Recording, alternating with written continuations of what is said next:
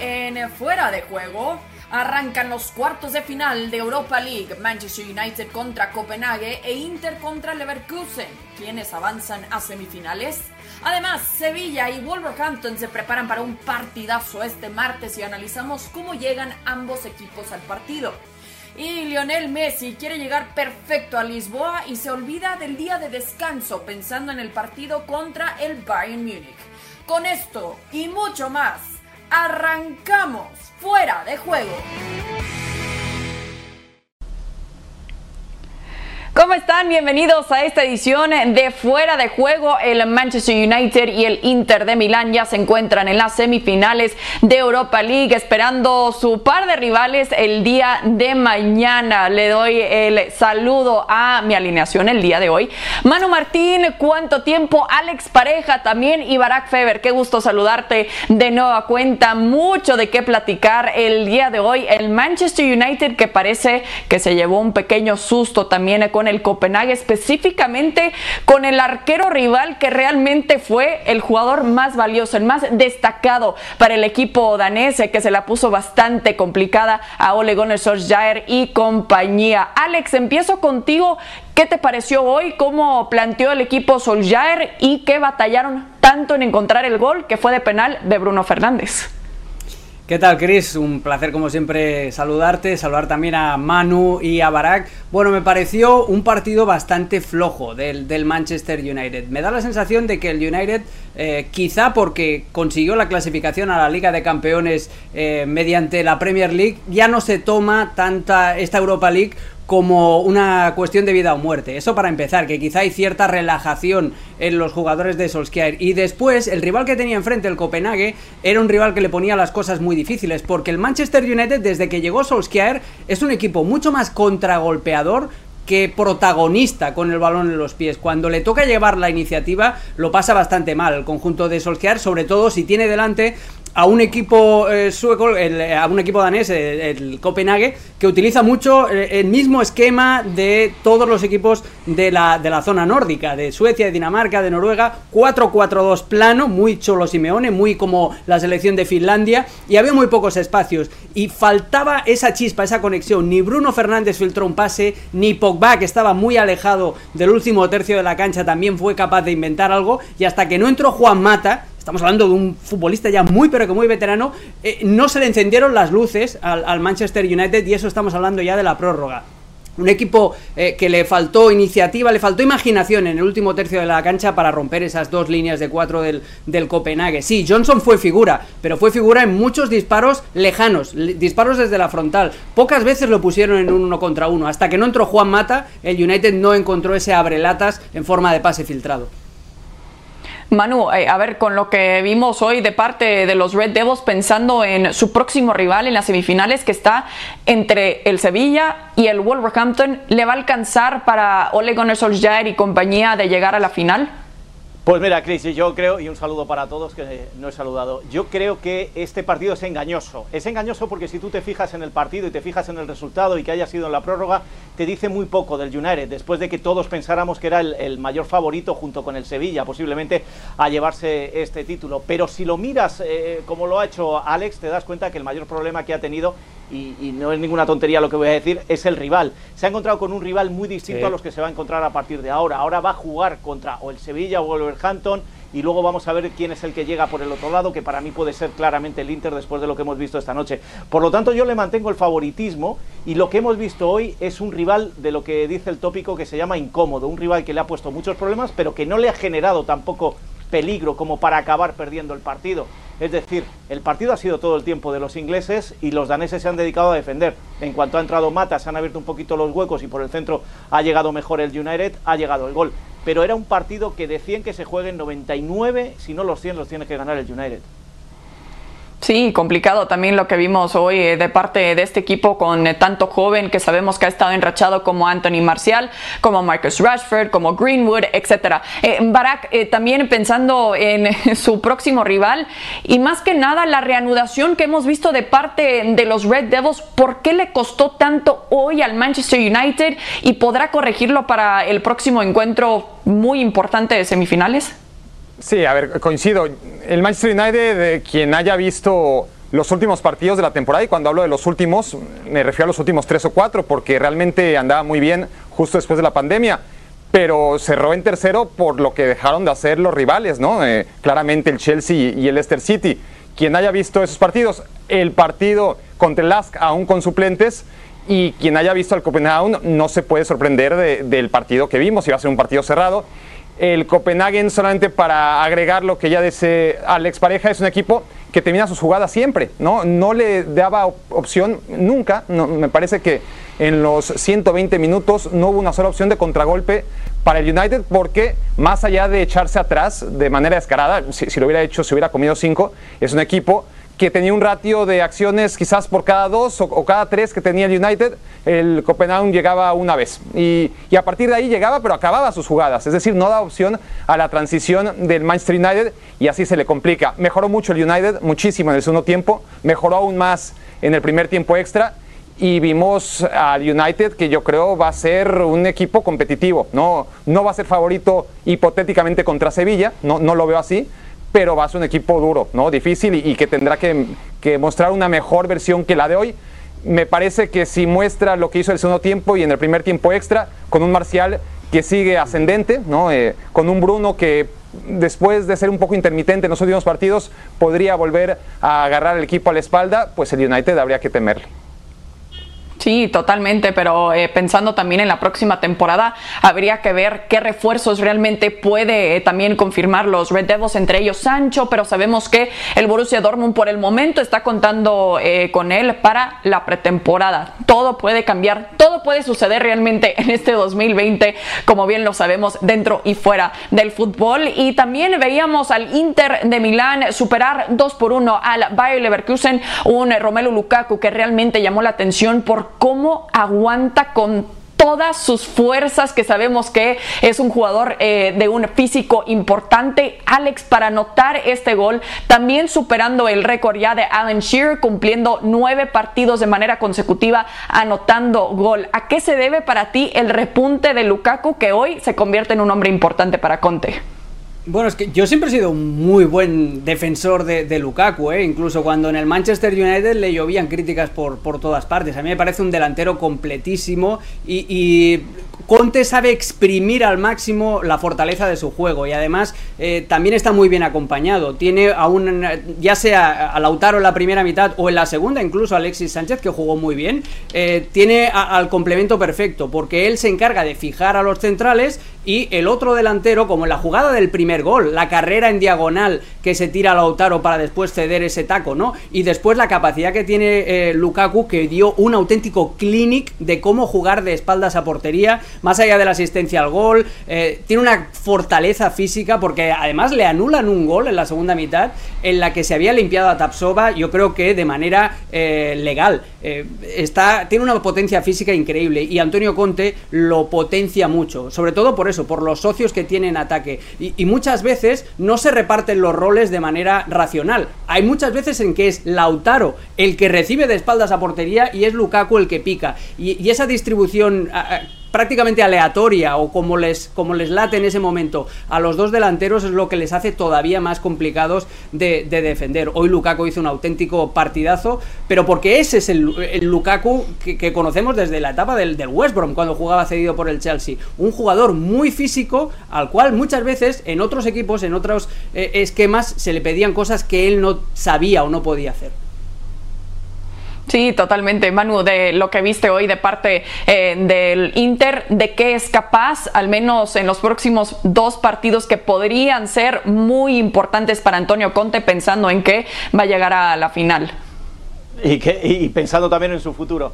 Yo creo que es el, claro finalista por esa parte del cuadro. Eh, lo que hemos visto hoy ha sido realmente espectacular porque además no tenía a un Copenhague enfrente, tenía un Bayer Leverkusen, cuidado, ¿eh? Y tenía un muy buen equipo enfrente que quizá ese parón que ha habido en Alemania, aunque el Bayern de Múnich no lo ha notado, el parón que ha habido en Alemania sí lo puede haber notado hoy el Bayer Leverkusen. Ha sido un partido donde hasta el último instante el, Leverkusen ha podido hacerle un, roto al Inter y sin embargo se ha visto muy superior al Inter durante casi los 90 minutos.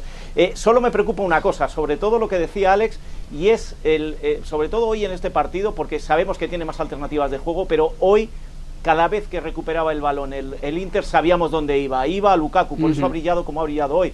El, el, es Conte quien está consiguiendo esto pero da la sensación como de que no tuvieran otra alternativa y en cuanto se enfrenten a una defensa como la del Sevilla, por ejemplo, en una hipotética final, a lo mejor eh, los dos centrales del Sevilla son capaces de anular a Lukaku y se ven más necesitados de otro tipo de juego que hoy, por lo menos, en este partido, porque todo iba a Lukaku, no han mostrado. Ok, Shakhtar o Basel sería el próximo rival entonces del Inter de Milán pensando en el encuentro de mañana. Eh, Barak, ¿tan accesible ves en las semifinales para, para el Inter después de lo que viste hoy?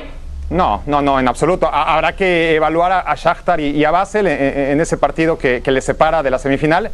Y claro que van como víctimas, pero son dos equipos que partiendo de una inferioridad manifiesta en todas las líneas respecto al Inter, si se meten a semifinales, el que sea, eh, lo habrá hecho después de un proceso de ganar muchos partidos durante esta Europa League y durante ya muchas Europas Leagues. ¿no? Eh, el Basel es una potencia en la Europa League y el Shakhtar es un equipo ciertamente protagónico, si quieres protagónico B de Champions, así que cualquiera de ellos se le puede complicar a un Inter que es rácano, un Inter que no administra bien sus ventajas, que hoy no tuvo problema, eso sí, eh, por primera vez en muchos partidos Handanovic no, no es factor para que el Inter logre mantener la ventaja, pero a mí me llama mucho la atención que en los primeros 20 minutos daba la sensación que el Inter podía golear, ¿no? El, partido era para que goleara el Inter, pero no, el Inter eh, desaceleró, ciertamente manejó el partido, a diferencia de, otros. El Bayer Leverkusen estaba totalmente amarrado, pero desesperantemente amarrado, ¿no? Como, como en esas eh, series de, acción de, que, tienes a, la víctima amordazada y dices, bueno, pero, pues ni siquiera está amarrada de la cabeza, por lo menos que, escupa el papel que tiene en la, boca, ¿no? Y, y, no lo hace, ¿no? Me, parece que el Bayer Leverkusen tenía eh, un poco más de, rebeldía, ¿no? Eh, era un equipo que se jugaba todo y, no lo pareció nunca. Mérito seguramente, sin duda alguna, también del Inter, pero tanto el Basel como el Shakhtar yo creo que sí van a tener ese escaro que hoy le faltó, pero demasiado a un Bayer Leverkusen, que aún así, mira, estuvo siempre un gol y todavía el Inter, que, que nunca le sobra nada, que sufre todos sus partidos, tuvo que esperar hasta el último segundo para festejar. Sí, pensando en cambios también para la próxima temporada, está la grande posibilidad eh, también eh, de que salga Lautaro Martínez, está Alexis Sánchez también eh, como parte de ese relevo, al menos en este momento, para todavía Conte, que sabemos que tiene conflictos también con la directiva del Inter. Pero vamos a platicar ahora sí de lo que nos espera el día de mañana, un partidazo realmente entre el equipo de Julen Lopetegui y Nuno Espíritu Santo también con Raúl Jiménez, evidentemente el hombre importante justamente para el Wolverhampton. Un eh, Lopetegui, Alex, que asegura de que, que los Wolves lo van a exigir hacer un partido prácticamente perfecto. ¿Es capaz eh, el equipo de Wolverhampton de ponerle tanta presión a este Sevilla que parece ser favorito para la final?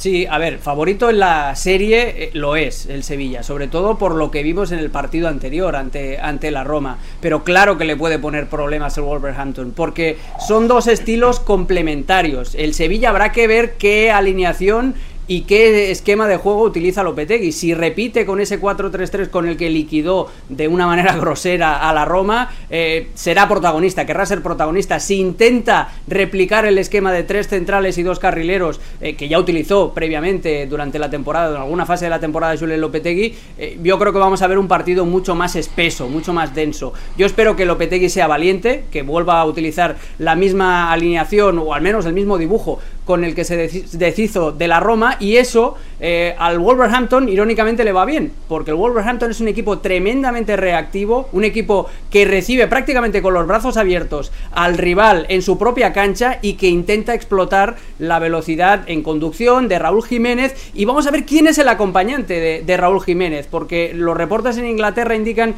que seguramente en uno va a meter a un centrocampista más, va a meter a Den Donker para hacer un 5-3-2 y tengo mucha curiosidad por saber quién es el acompañante de, Raúl Jiménez, porque eh, no va a ser Podens, que está sancionado, y tiene dos alternativas. Tiene a Diego Jota, que podría ser eh, el socio perfecto como lo fue el año pasado, se entiende muy bien, pero también está la posibilidad de que Adama juegue como segundo delantero. Si apuesta por la velocidad a correr a la espalda de los centrales del Sevilla, con el poder de atracción de Raúl Jiménez y Adama picando eh, mucho más profundo, le podría hacer mucho daño, sí señor. Manu, eh, ¿estás de acuerdo con Alex que dice que debería entonces Lopetegui le conviene presentar lo que vimos contra la Roma en ese partido donde lo superan 2 por 0? Estoy de acuerdo en casi todo lo que ha dicho Alex, como casi siempre, pero hay factores en los que eh, yo creo que eh, tanto el Wolverhampton o, o Nuno como Julen tienen que tener mucho cuidado. Eh, no se nos debe olvidar una cosa, estos, estos son finales, aquí no hay partido de ida y partido de vuelta. Y dos equipos con estas características como las que tienen y los jugadores que tienen arriba y también las defensas que tienen, sobre todo la del Sevilla, hace que muchas veces se juegue con miedo, a no tener un solo fallo. Un poco lo que decía antes eh, Barak de Leverkusen, que estaba como muy amarrado porque tenía miedo al fallo, porque cualquier fallo ya te condena el resto del partido. Entonces esa, esa situación me da a mí que eh, Julio Lopetegui la va a cubrir con el esquema habitual, con el 4-3-3, se va a olvidar de los tres centrales, confía mucho en sus dos centrales y arriba eh, la sensación que tengo es que mañana va a jugar De Jong, por lo que cuentan los compañeros de Sevilla, y se puede quedar Nesiri, fuera también por, eh, por la experiencia. Experiencia que también le puede afectar a Wolverhampton, a pesar de los jugadores que tiene, no tienen demasiada experiencia en este tipo de partidos, y en cuanto al acompañante, yo creo que Traoré, y esto es una cosa que está haciendo mucho en uno en, el fútbol post pandemia, entraría en la segunda parte por la velocidad que tiene, mm. por la forma de juego que tiene, para intentar resolver, pero entrando fresco frente a una defensa un poco más cansada. Yo creo que opciones hay para los dos, pero sin duda el favorito, incluso el favorito de toda la competición, para mí sigue siendo el Sevilla. Bien lo dijiste, Manu, poca experiencia tiene este equipo, al menos en estas instancias. Desde 1992 que los Wolves no se encuentran en unos cuartos de final de Europa. En esta ocasión, Barak contra un rival complicado como el Sevilla. ¿Cómo debe presentarse el día de mañana con tanta motivación y lo reconoció también el mismo Nuno Espíritu Santo que habló con sus jugadores de, de ver cuántas millas han viajado también durante esta temporada en donde han estado en esta competencia desde hace 13 meses ya. Sí, sí, sí, es tremendo y tiene mucho mérito porque historias como esta de, de equipos que empiezan en la previa, la previa, la previa y llegan hasta las finales, hay algunas, pero normalmente pagando factura a nivel local. Y el Wolverhampton, contrario a eso, estuvo a nada ¿no? de meterse a competiciones europeas, hasta la última jornada aspiró a hacerlo y ahora dentro de los sobrevivientes es el único que si gana la Europa League va a tener como premio la Champions, porque los demás ya están en la Champions, entonces tiene ese aliciente extra. Ahora, Alex habla, me parece, de lo que él quiere ver, ¿no? Obviamente es lo que queremos ver todos, un, partido dinámico, un Sevilla atrevido, pero Lopetegui será lo aburrido que queramos, pero tonto no es. Y, y sabe que en un Espíritu Santo va a jugar a que pasen las menos cosas posibles, ¿no? Y, en ese sentido, el Sevilla tendrá que dominar, va a tener el balón claramente, pero va a ser precavido. No me imagino un partido espectacular, ni, ni mucho menos. No. Me imagino eso sí, un Sevilla que tendrá que aprovechar la, que tenga ¿no? Eh, pronto, porque conforme se alargue el partido, eso le va a beneficiar a, Wolverhampton. Sevilla es un equipo muy cómodo, como todos, pero, pero especialmente el Sevilla cuando tiene el marcador a favor y, puede controlarlo. Cuando empieza abajo o el 0-0 se va alargando, ese es el territorio donde quiere estar el Wolverhampton, que además sabemos está muy cómodo como nadie cuando enfrenta equipos grandes y con responsabilidad. ¿no? Eh, la cantidad de puntos que ha sacado en Premier League el Wolverhampton contra equipos con la responsabilidad de ganar es superior a cualquiera. Hay un factor que eh, Julien Lopetegui ha trabajado mucho estos tres días que es el de la euforia. Eh, todo lo que rodea al Sevilla, la pasión sevillana, la pasión andaluza, hace que ahora mismo haya una euforia. Todo el mundo recuerda que cuando el Sevilla llega a semifinales acaba ganando el título y que para llegar a semifinales hay que ganar a un equipo que se llama Wolverhampton, que seguramente no suene mucho en el contexto europeo, como has dicho tú, Chris, en los últimos años. Y Lopetegui lo que ha hecho, y esto me lo contaban compañeros de, de la cadena SER de Sevilla esta tarde, lo que ha hecho ha sido mentalizar a sus jugadores de que es una auténtica final lo de mañana, que se olviden de lo que hicieron frente a la Roma y que se centren mucho ante un rival que Lopetegui lo ha insistido y lo ha dicho en la rueda de prensa, pero lo dice mucho en privado, es el, segundo equipo que más dinero ha gastado esta temporada en fichajes, esta temporada que dura ya 13 meses, pero es así, el segundo equipo que más ha gastado en fichajes, y eso es contra lo que tiene que luchar mañana el Sevilla, con lo cual nada de confianza de hace un par de años lo que veíamos de Lopetegui está viviendo un año totalmente distinto de un poco más de éxito también en este momento y siendo favorito también para llegar al menos a las semifinales de la UEFA Europa League. Pero vamos a seguir platicando justamente de lo que nos espera en los próximos días también reconociendo que eh, Lionel Messi también dijo no no necesito un día de descanso más bien quería darle prioridad a ese golpe que veíamos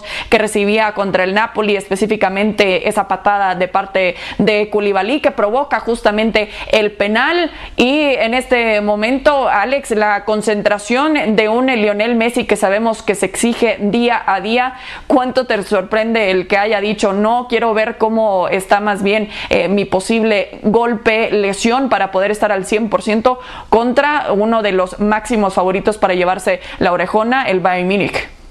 A mí no me sorprende en absoluto, porque el propio Messi es consciente de que si él no está físicamente al 100%, el Barça no pasa. Eh, y, que el Barça necesita de la mejor versión de Messi, eso lo sabe hasta el propio Messi, porque Messi, como el resto de personas que vieron el partido ante el Napoli, no es ciego y sabe que el Barça, jugando igual que jugó ante el Napoli, eh, cae estrepitosamente ante el Bayern. Por eso Messi necesita estar al 100%. Además, yo le veo cierto... Eh, elemento de motivación extra eh, en el caso de que esto es lo más parecido, partidos únicos, es lo más parecido a un mundial. ¿Qué, competiciones no tiene Leo Messi? El Mundial y la Copa América. Competiciones que se deciden siempre a en, en, eliminatorias a un solo partido, y a eso me refiero.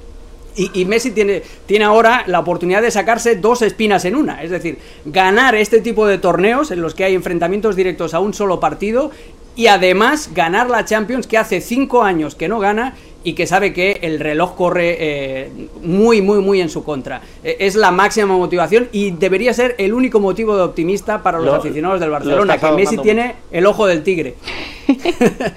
lo estás adornando mucho, Alex, lo estás adornando mucho. Eh, Messi lo que tiene es un compromiso de cerrar la temporada lo antes posible ganando un título y callando bocas. Messi lo que tiene es una renovación de futuro frente a unos candidatos que saben que no es este presidente. Pero lo que por encima de todo esto tiene Messi es un vestuario comprometido para eh, dar en las narices a todos los que le han criticado este año. Hay, hay una unión dentro de ese vestuario o un compromiso de sacar adelante como sea esta Champions y después, pero no es más que una tregua, después la guerra va a seguir. por lo tanto, cuando este tipo de vestuarios se unen de esta manera, mucho cuidado que pueden... Es el last dance. El problema es lo Es el last dance, Manu. Es el last dance de Messi y compañía. Se lo han planteado así. Totalmente. Sí, exactamente. Justo a eso iba también. Existe una dependencia con el Lionel Messi, al menos en los últimos encuentros que hemos visto de parte del Barça, ¿no? En los últimos encuentros, en los últimos 500 encuentros del Barça, ¿no? Eh, a ver, pero aún así Aún así, con, eh, eh, con Messi en mejor momento físico, eh, no le alcanzó y, nadie se atreve a culpar a, Messi en el partido de vuelta contra el Liverpool. ¿no? brilló en la ida, en la vuelta no le alcanzó. Y un año antes no se le vio en Roma. Y un año antes eh, no se le vio ni siquiera contra el Paris Saint Germain en aquella remontada, pero se le vio menos contra la Juventus. Y ojo, eh, parece que estoy acusando a Messi, pero es que es esperar demasiado de un futbolista que solo, ni llamándose Lionel Messi, ha podido resolver un problema de, equipo. Está bien que, el Barça esté unido, qué bueno. Eh, pero no tiene fútbol, ¿no? Entonces estará lo unido que, quieras, pero fútbol no tiene. Y, y, y Quique Setién llega a este equipo con la misión de devolverle en tiempo expresa a las raíces ¿no? de, juego, lo, que se iba perdiendo partido a partido, entrenamiento a entrenamiento con Valverde y con los que llegaron antes de Valverde. Y ahora que tenemos, tenemos un técnico, tenemos un técnico más conservador que Valverde. Es que ya no hablemos de mejor, peor, o estamos hablando de, la actitud que tiene el Barça, porque el Barça este tipo de partidos no puede ser favorito nunca, ni, ni siquiera con Messi. Eso es lo grave. Imagínate, tienes a Messi y no eres favorito contra el Bayern. Imagínate sin Messi. Pero el problema que aquí estamos analizando, o, el que quiero debatir ahora mismo, es que ya no es ganar, empatar o perder, sino el estilo del Barça. ¿no? Llegó Quique para cambiar las cosas, no los resultados, pero por lo menos el estilo, y ahora el Barça es todavía más rácano, conservador, de lo que era con Valverde. Claro, pero date cuenta también de, una cosa, y yo el, el, partido del otro día lo decía, este Barça me recuerda al Real Madrid de las tres Champions, jugaba a ganar, no jugaba a otra cosa, no tenía otro, no, no había un estilo de juego, no había nada. Simplemente ganaba porque tenía a Cristiano aquel y este tiene a Messi. Dicho esto, eso es lo que a mí me hace eh, eh, darle un plus, eh, no, sé si de favorito, porque no, creo que haya favorito ahora mismo, porque cada uno de los equipos que ha llegado a Lisboa tiene sus propias circunstancias para pensar que son o no favoritos. Pero sí me hace temer a este Barcelona que pueda llegar lejos, pero simplemente por eso, por el compromiso. Y, y también es cierto que enfrente va a tener a un Bayern de Múnich que seguramente venga con el colmillo afilado intentando derrocarles. Pero cuando un equipo sale con esas condiciones y esa mentalidad, mucho, mucho cuidado. Pero Manu, yo te compro, te compro el argumento, eh, perdona Cristina, te compro el argumento, pero el, partido, el argumento de la motivación y de que estos futbolistas quieren ganar, no, no, no, el pero salir querer a ganar, sin, el salir a ganar, simplemente salir a ganar. Pero el Barça, cuando ganó las Champions, lo ganaba siguiendo un estilo. Eh, el Barça cuando juega a ganar, ni juega ni gana. Ese es el problema. Y el otro día ante el Napoli, sí, ganaron y pasaron ronda. Pero eh, entre el Napoli y el Bayern de Múnich hay un abismo insalvable que creo que, contra el que el Barça se va a estrellar, pero además ahora eh, nos llegábamos ya, eh, nos llegaban las, las, tapas de las portadas de, los periódicos en, Barcelona, el diario Sport anuncia como si fuera la gran novedad táctica que el Barcelona va a jugar con un 4-4-2 para enfrentarse al Bayern de Múnich, que va a meter a Arturo Vidal y que van a jugar 4-4-2 plano, como el Atlético de Madrid. El Barça quiere jugar como el Atlético de Madrid y así espera hacer alguna cosa. a jugar bien. Eso es, el heredero de Cruyff está copiando el esquema del Cholo Simeone. Yo con eso ya no digo nada más, porque es que no me merece ningún comentario más. Pero claro, pero daros cuenta de una cosa, estáis, estáis diciendo del Barça lo que yo llevo diciendo tres y cuatro años del Real Madrid, y como ganaba, no pasaba nada. Si el Barça gana la Champions, nadie va a pensar si ha jugado como el Cholo o como Cruyff. Simplemente van a pensar que la han ganado. Sí, exactamente, pero, pero aquí hay un claro favorito también. Estoy de acuerdo que la unión y que hasta también podríamos, eh, podríamos destacar lo que hizo Frankie de Jong, que se vio mucho mejor en bastante tiempo, que se entendió bien con Iván Rakitic, que en esta ocasión van a tener de regreso a Sergio Busquets y a Arturo Vidal. Sí, son buenas noticias, pero a final de cuentas, Barak, siendo realistas, el Bayern Múnich es favorito contra el Barça, ¿no?